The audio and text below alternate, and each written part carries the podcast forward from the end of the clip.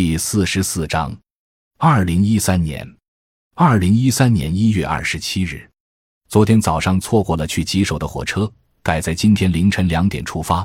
到麻阳已是六点多，在千潭吃了中饭。下午六点到的凉灯，白天有太阳，一簇簇芦苇在田间发出灿烂的光，草垛被灌木丛衬出秋的金黄，山中到处是光秃秃的灰紫色树木。远山是带青色的，由老家寨通往凉灯的蜿蜒山径清晰可见。冬天的凉灯一样醉人。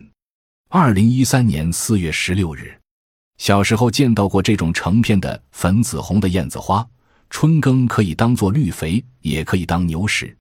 经常割了一大捆后，躺在花丛里歇气，时而有狗在花丛中追逐，打搅我的清梦。听大人说，在燕子花里打过滚的狗又骚又凶。这时我想起村里那个皮肤白皙、相貌美丽的寡妇，她总是被其他妇人在背后骂又骚又凶，说她喜欢偷人。恰巧她家里有一条灰白色的母狗，十分凶恶。有一次下雨天去她家串门时，险些被它咬到，幸好她女儿出来喝住她。十多年后回老家去看她，三间平房已破落不堪。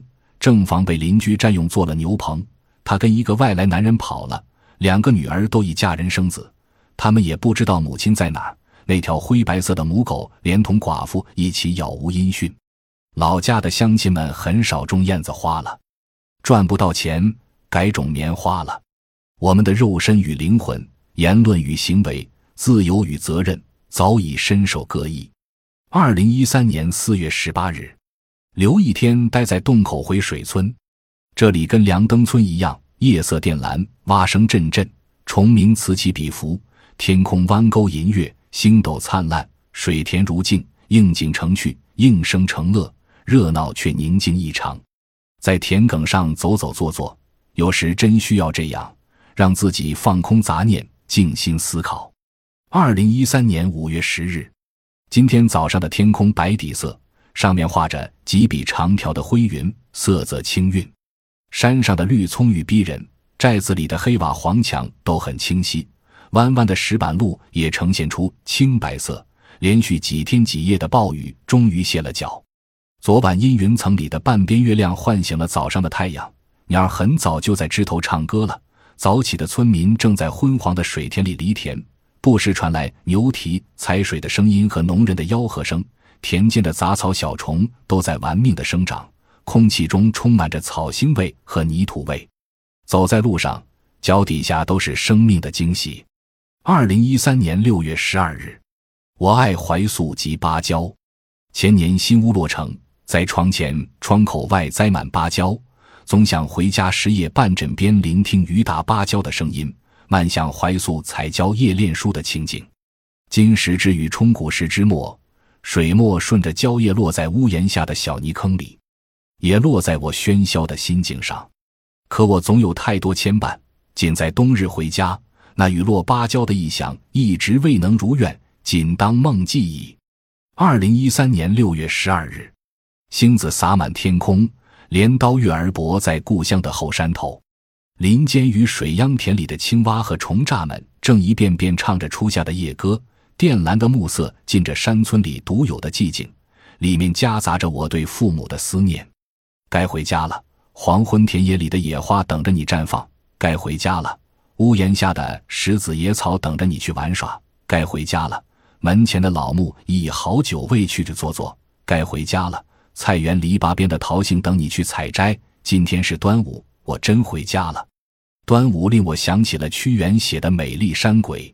夜深，月色清淡，妻儿已安睡。我漫步田埂边，去寻儿时的山鬼。二零一三年七月三十日，山头上还有一节残阳没有离去。山林里的知了和谷底的布谷鸟儿却已唱起了夜晚的歌。蜻蜓在山路上飞舞，暮归的水牛正等待背柴的苗民。远处的寨子上空已有淡蓝的炊烟。海洋和于一文来接我，帮我扛着话剧往凉灯走。龙老师已宰了只母鸡为我洗尘，同时也为赵斌送行。也许是大家太高兴，也许是凉灯的鸡太美味，我们几个都喝晕了。赵斌醉了，在由课桌拼成的床上狂吐不止。待他们几个都睡了，我望着繁星霞丝，山间的风异常凉爽。左边山巅的树梢上，不知什么时候升起了一轮月牙。二零一三年七月三十一日，一只青蛙死了，死在离井不远的地方。它是可以生在水里、生在地上的。往年的这个时候，它正欢跃在稻田里，稻穗刚刚打包，落水的稻花和蛙声合成美妙的情景与音乐。然而现在田里纵横着宽大的裂口，稻禾青黄不匀。晚上在井口边洗澡也听不到蛙声。头上是黑巨人般的怪树围成的褐蓝色星空，尽管凉快，却留念往日的蛙声。上午去井边洗刷，发现这只死去的青蛙正躺在刺眼的烈日下。二零一三年八月一日，凉拌尖椒辣到了心坎上，从此有了腹热心肠；盐炒尖椒咸到了舌头根，此后就有了力量；腌酸红椒酸透了眼睛。以后我不再怕悲伤。二零一三年八月四日凌晨，房里的漏雨声把我敲醒，桌上的画布和枕边的被子都被淋得狼藉一片。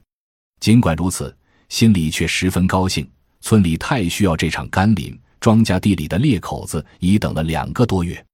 昨日白天起了大风黑云，老天酝酿半天，只落了几滴雨，那架势就是个摆设。幸好凌晨来了场暴雨。落在了苗民干涸的心坎上，寨子里的青石板也现出了乌光。二零一三年八月五日，梁登村口有几棵大树，晚上它们被星斗包围，远望像把巨伞。我喜欢坐在石板路上看它们，遥想我的童年，思考我的现在。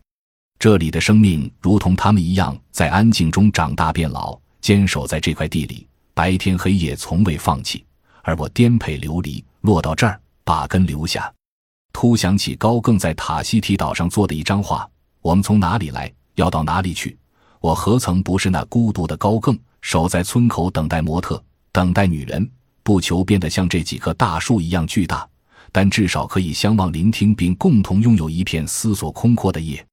二零一三年八月九日，天旱使这里的种烟产业收入大幅下降，烟叶长不大，且衰叶过多。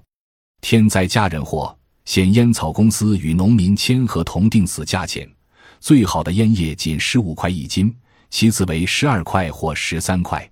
农民说从来就没有卖过十五块一斤，听说烟草公司卖出每斤为四十块到六十块。这里的农民以种烟叶为生，烟叶是他们唯一的经济作物。然而，不管减产多严重，也得不到相应的补贴。二零一三年十一月六日。一阵子秋雨将凉灯辣子的春梦淋醒，他们疯狂地结果。夏季的干旱炎热使得他们花多果少，他们要赶在冬日来临前拼命吸取土壤的养分及最后的秋阳。如同这里的中年光棍，虽错过了年少的发情期，但春梦犹在。一旦有了婆娘，加上盼子心切，夜晚在被窝里就如同这辣子般忘我的疯狂。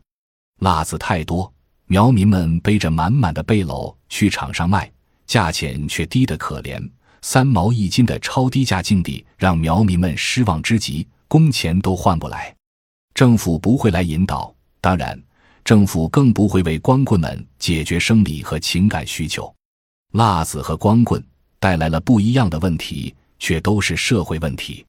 二零一三年十一月十四日，冬天还没来到。夜里的寒冷已将凉灯寨子里的人赶到了火塘边，拉起了家常，说着今年的干旱或是令村里人生笑的人和事。聊过一些时候，就会有人打着哈欠，打会儿盹，屋里会立刻静下来，剩下的只有伴着零星噼啪声的炭火和黑柴色的水壶。昏暗的黄灯光融进屋内的每个角落，每个生命及静静的杂食都有自己的位置，并且显得极其别致有趣。你会想象屋顶上的尘埃伴着钟表走动的声响被吹落，让人觉得生命的归宿在于寂静。之前的争辩、喧闹、矛盾都已如烟尘落幕，化作缘与佛的礼节。